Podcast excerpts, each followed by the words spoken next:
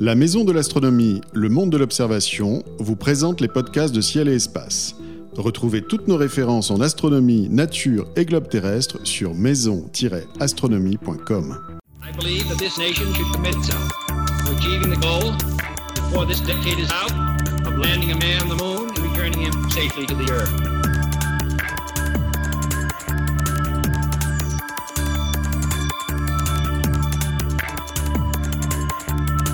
Bonjour et bienvenue sur les podcasts de Ciel et Espace. On parle de points de non-retour dans ce dossier, de désastres parfois. En tout cas, ce sont euh, des millions de détritus qui menacent euh, l'intégrité euh, des hommes et des systèmes en orbite basse, dont nous avons parlé, ce qu'on appelle les débris spatiaux en compagnie de Christophe Bonal. Bonjour. Bonjour. Vous êtes expert à la direction des lanceurs du CNES, Christophe, et est-ce qu'on peut dire aujourd'hui que euh, sur le plan des débris spatiaux, euh, la situation de non-retour est atteinte? Donc il faut, il faut faire très attention à relativiser légèrement cette situation. Il y a énormément de débris spatiaux au-dessus de nos têtes.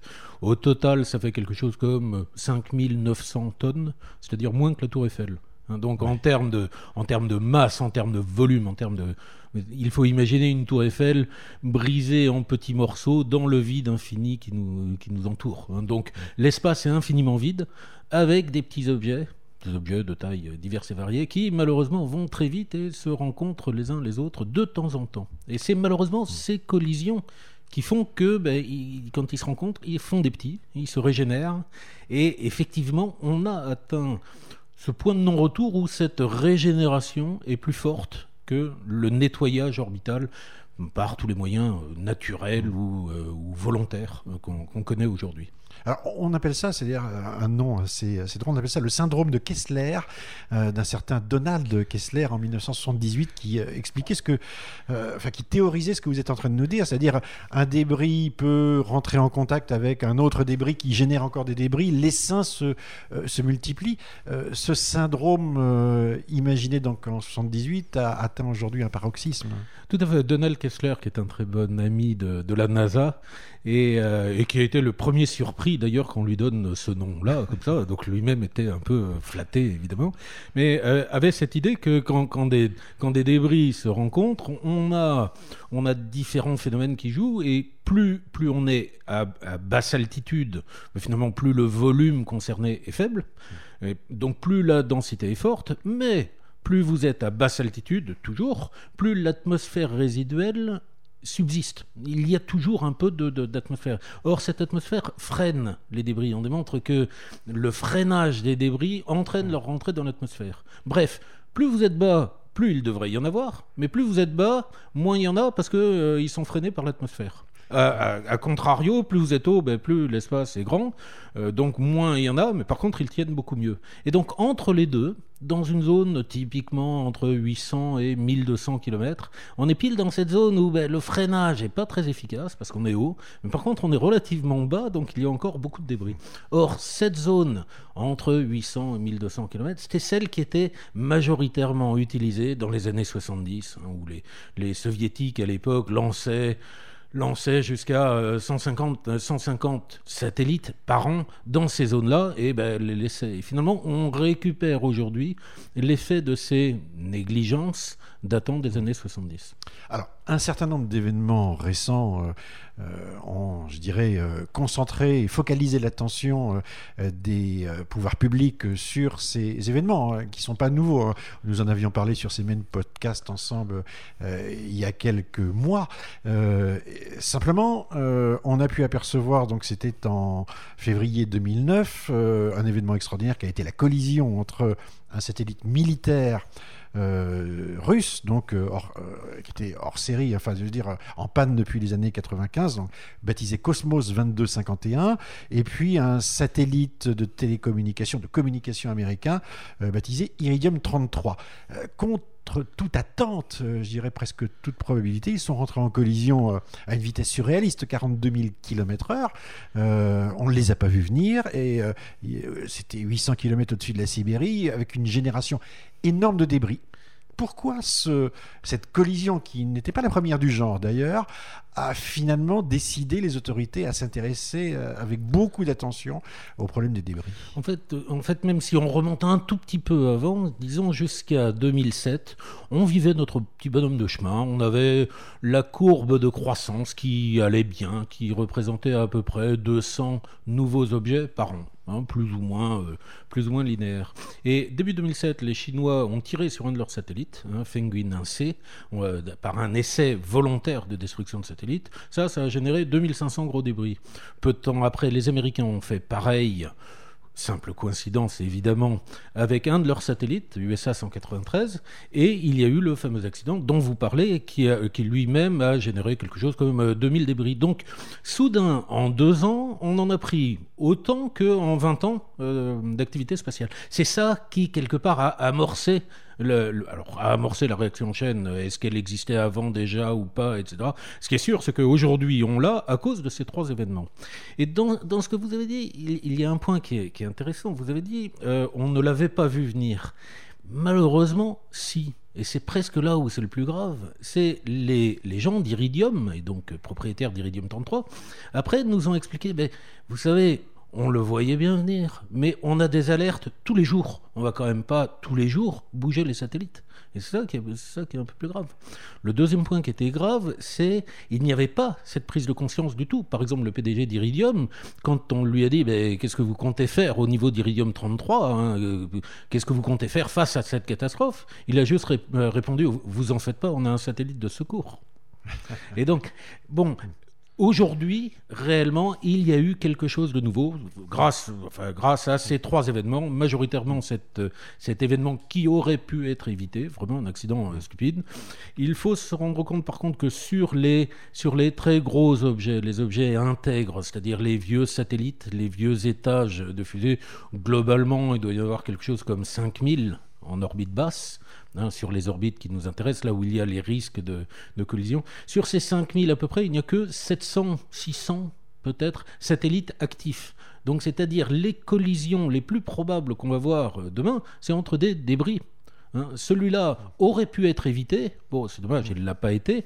Mais par contre, le prochain, on ne pourra pas l'éviter, parce que le prochain sera très certainement entre deux débris euh, passifs. Et là, on, arrive dans cette situation où grâce au fait qu'on a une connaissance toujours meilleure de ce qui se passe dans l'espace, euh, demain, on peut-être, euh, on aura peut-être une, annonce de ciel et espace disant, ben, braquez bien vos, vos télescopes à cet endroit-là du ciel à telle heure, vous allez voir la collision.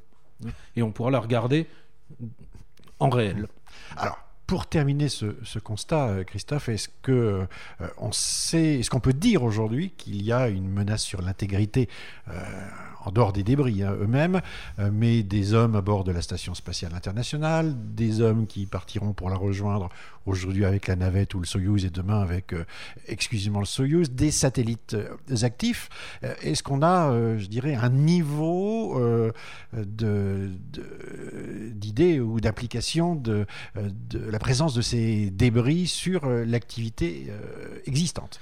Effectivement, les, problématiques sont très différentes. Par exemple, si on commence d'abord par regarder les hommes dans la station spatiale, la station est très basse, hein, entre 350 360 km d'altitude. On est dans une zone où le nettoyage naturel par frottement atmosphérique est très efficace. Donc il y a très très peu de débris, il y a très peu de risques. Par contre, on en parle parce que là, il y a très peu de risques, mais les conséquences seraient catastrophiques. Hein. Donc euh, euh, la probabilité d'avoir un accident est extrêmement faible. Qu'est-ce qui se passerait? Par contre, bah, le mort d'homme, par exemple, s'il y avait collision, euh, collision pendant une sortie extravéhiculaire ou quelque chose. Là, là, donc c'est pour ça que ce sujet-là, si, si l'ISS, si la station internationale n'était pas habitée, on n'en parlerait même pas parce que le, risque de collision est plusieurs ordres de grandeur plus faible que dans la zone très encombrée dont on parlait tout à l'heure, vers 800 à, 1200 km. Juste pour rester sur ce que vous dites, Mordom, c'est-à-dire euh, l'énergie cinétique de l'objet est telle qu'il euh, est capable de percer des blindages et des combinaisons. Tout à fait. Si on imaginait, par exemple, un satellite mort, un vieux satellite ou un vieil étage qui rentrait en collision avec la station, bon, là, naturellement, il y aurait des conséquences catastrophiques. Néanmoins, donc, Premièrement, ces très gros objets, typiquement de plus de 10 cm de taille, sont catalogués, on sait où ils sont, et donc on sait manœuvrer la station pour les éviter.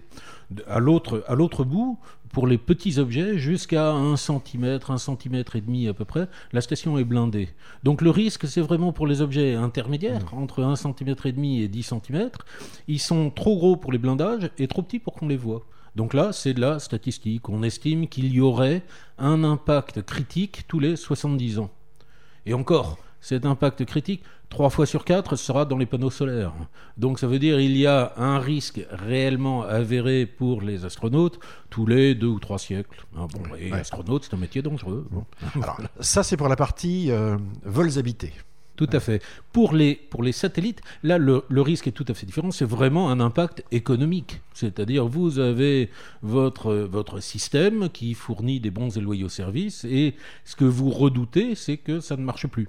Et là, réellement, le, phénomène, il n'y a pas aujourd'hui un encombrement tel que le, le risque est euh, soudain, avéré et euh, catastrophique et autres. C'est vraiment une question d'intégration dans le temps. C'est-à-dire aujourd'hui, aujourd'hui, par exemple, on avait calculé pour, pour un satellite comme un satellite d'observation de la Terre Spot, par exemple, sur sa durée de vie complète, mettons 10 ans à peu près, le risque d'être tué par un débris est comparable au risque d'être tué pendant la phase de lancement, hein, par la défiabilité du, lanceur, donc une chance sur 100 à peu près. Hein. Bon, est-ce que c'est acceptable? Oui. Bon, après, si c'est 2%, est-ce que c'est acceptable? Oui. 5%, euh, oh, ça commence à faire beaucoup, etc., etc. Donc on ne sait pas réellement mettre un seuil en disant ben, au-dessus de ça, c'est plus acceptable. C'est pour ça, le, le, problème, c'est à cause du syndrome de Kessler, ça va aller en augmentant. On sait que ça va aller en augmentant. Donc quand est-ce qu'on va dire, eh, basta, c'est trop, on arrête? Ça peut conduire à interdire certaines euh, zones de l'espace euh, bien, bien ciblées. Hein. Vous parlez entre 800 et 1000 km, par exemple. Tout à fait. Alors, soit l'interdire, soit déjà concevoir les satellites de façon différente. Peut-être que systématiquement, on construira des satellites avec directement des rechanges et en se disant, bon, euh, si par hasard j'ai un problème avec celui-là, c'est pas grave, j'en ai, ai, un autre de secours. Ce qui est rarement le cas dans ces, mmh. dans ces orbites-là. Où on concevra les satellites avec des systèmes de blindage, comme celui de, de la station problème du blindage, c'est ça double le poids, ça double le prix, ça demande des lanceurs toujours plus gros, etc. Ou effectivement, on ira chercher des orbites différentes. Peut-être que à terme, ces fameuses orbites les plus utiles, celles héliosynchrone, tout ce qui est observation de la Terre, ben, peut-être qu'on ira chercher ailleurs, sur d'autres orbites, beaucoup plus hautes ou beaucoup plus basses. Avant de passer aux solutions hein, qui euh, sont envisagées aujourd'hui, qui se dessinent, euh, comment peut-on comprendre euh, que des États, et là vous avez cité la Chine, vous avez cité les États-Unis, etc., je dirais volontairement euh, tirent sur leurs propres satellites pour faire des démonstrations d'efficacité de leur euh, euh, système antidéfense en sachant qu'ils vont générer des débris. Les accidents, on peut les comprendre, mais volontairement, pourquoi? Il faut séparer vraiment les deux événements volontaires récents. La Chine, c'était clairement une démonstration de capacité spatiale faite par les militaires. Et je peux vous prendre que nos collègues chinois, dans tous nos groupes de travail, étaient les premiers embêtés. Et évidemment, ils n'avaient pas été consultés. Donc on pourrait dire que c'est une culture de la part des militaires chinois qui, qui ne s'étaient même pas préoccupés de savoir si ce qu'ils allaient faire allait avoir des conséquences, y compris sur leur propre système. C'est-à-dire, on peut dire que aujourd'hui, on peut espérer, probablement il ne le referait pas. Les Américains, c'était tout à fait autre chose. Le satellite était jugé dangereux. Il avait une grosse sphère d'un combustible très toxique qui s'appelle l'hydrazine. Et ils avaient démontré que le satellite, dont ils avaient perdu complètement le contrôle, risquait de rentrer sur Terre et pouvait faire des victimes, notamment à cause d'une pollution chimique forte due à l'hydrazine. Donc ils ont préféré le descendre en vol. C'était à basse altitude, c'était vers 200 km. Bon, le satellite a explosé, donc a réorbité des débris, a, sur, a envoyé des débris à des altitudes plus élevées. Néanmoins, on estime qu'aujourd'hui, 99% des débris sont déjà rentrés, voire même 100% suivant les sources, suivant qu'elles mmh. soient américaines ou pas. Alors, quoi qu'il en soit, et ce constat euh, étant fait, euh, ça a attiré évidemment l'attention des pays, des agences spatiales, et vous avez organisé euh, au, mois de juin dernier 2010 euh, un colloque réunissant près de 200 spécialistes pour examiner la situation et les façons d'y remédier. Alors, est-ce qu'on peut aujourd'hui parler de, de, de parade? Est-ce qu'on en est au constat euh, pour essayer de réunir et de faire que tout le monde soit d'accord Ou, est-ce que euh, finalement, comme on peut lire euh, déjà dans les conclusions qui ont été les vôtres, que vous vous entendez sur le fait que enlever entre 5 et 10 gros objets par an permettrait de stabiliser la situation? C'est ça qui est fondamental. Déjà, ce premier chiffre qui a été sorti initialement par les Américains et que tout le monde ensuite s'est empressé de, confirmer, hein, c'est ça. On pourrait stabiliser la divergence du nombre en allant retirer 5 à 10 gros objets par an. Gros voulant dire des satellites, hein, des satellites entiers ou des vieux étages supérieurs. Bon, ça ne manque pas, il y en a euh, 5000 là-haut, donc on a, on a le choix. Ça, c'est quelque chose sur lequel tout le monde est d'accord, à l'unanimité. La, question maintenant, c'est comment le fait-on? Les premiers à avoir réagi là-dessus, c'est les Américains qui ont organisé, la NASA, euh, conjointement avec la DARPA, agence militaire américaine, a organisé une conférence à Washington en décembre 2009. Finalement, nous, notre conférence du 22 juin euh, 2010, c'était un peu la réponse, enfin la suite au niveau européen. euh, voilà. Et là, les solutions fleurissent je dirais, on va depuis le, le, la solution très terre à terre qui marcherait sans problème demain, mais qui serait horriblement chère, jusqu'à des solutions de science-fiction pure et dure. ah va Et là, on a le, on a le panel complet. Donc, si on commence par la plus simple, vous envoyez un satellite, un chasseur, qui va s'approcher du débris, l'attraper, et par exemple, si le, par exemple, descendre avec lui. Alors là, bon là, ça c'est pas forcément très rusé parce que vous perdez, certes, vous avez dégagé le, débris, mais vous perdez le chasseur. euh, en même temps, qui est quand même assez cher et autres. Donc l'autre, la deuxième idée, c'est de dire, ben, le chasseur va attraper le débris et équipe le débris d'un kit de désorbitation, un moteur à poudre ou un système liquide, etc. Une fois qu'il l'a équipé, ben, il s'éloigne de son débris, le débris allume son kit, se désorbite, et le chasseur va chercher le suivant. Là, c'est déjà, vous voyez, c'est déjà plus compliqué. Il faut des bras robotiques, il faut des kits, il faut pouvoir accrocher, il faut savoir où s'accrocher, il faut aller d'un débris à l'autre, ce qui n'est pas, pas toujours évident. Il y a d'autres solutions. Alors, l'un des problèmes qu'on a, c'est le débris en question qu'on va aller euh, chasser, notre cible. Bah, elle est pas, elle est pas sympa. C'est ce qu'on appelle, elle est non coopérative. C'est-à-dire, elle bouge, elle dit pas où elle est. Elle n'est pas équipée de répondeurs radar pour dire ben voilà je suis là. Elle est potentiellement dangereuse. Hein, on sait pas si, si on va. Par exemple, certains pensaient tirer au harpon dessus.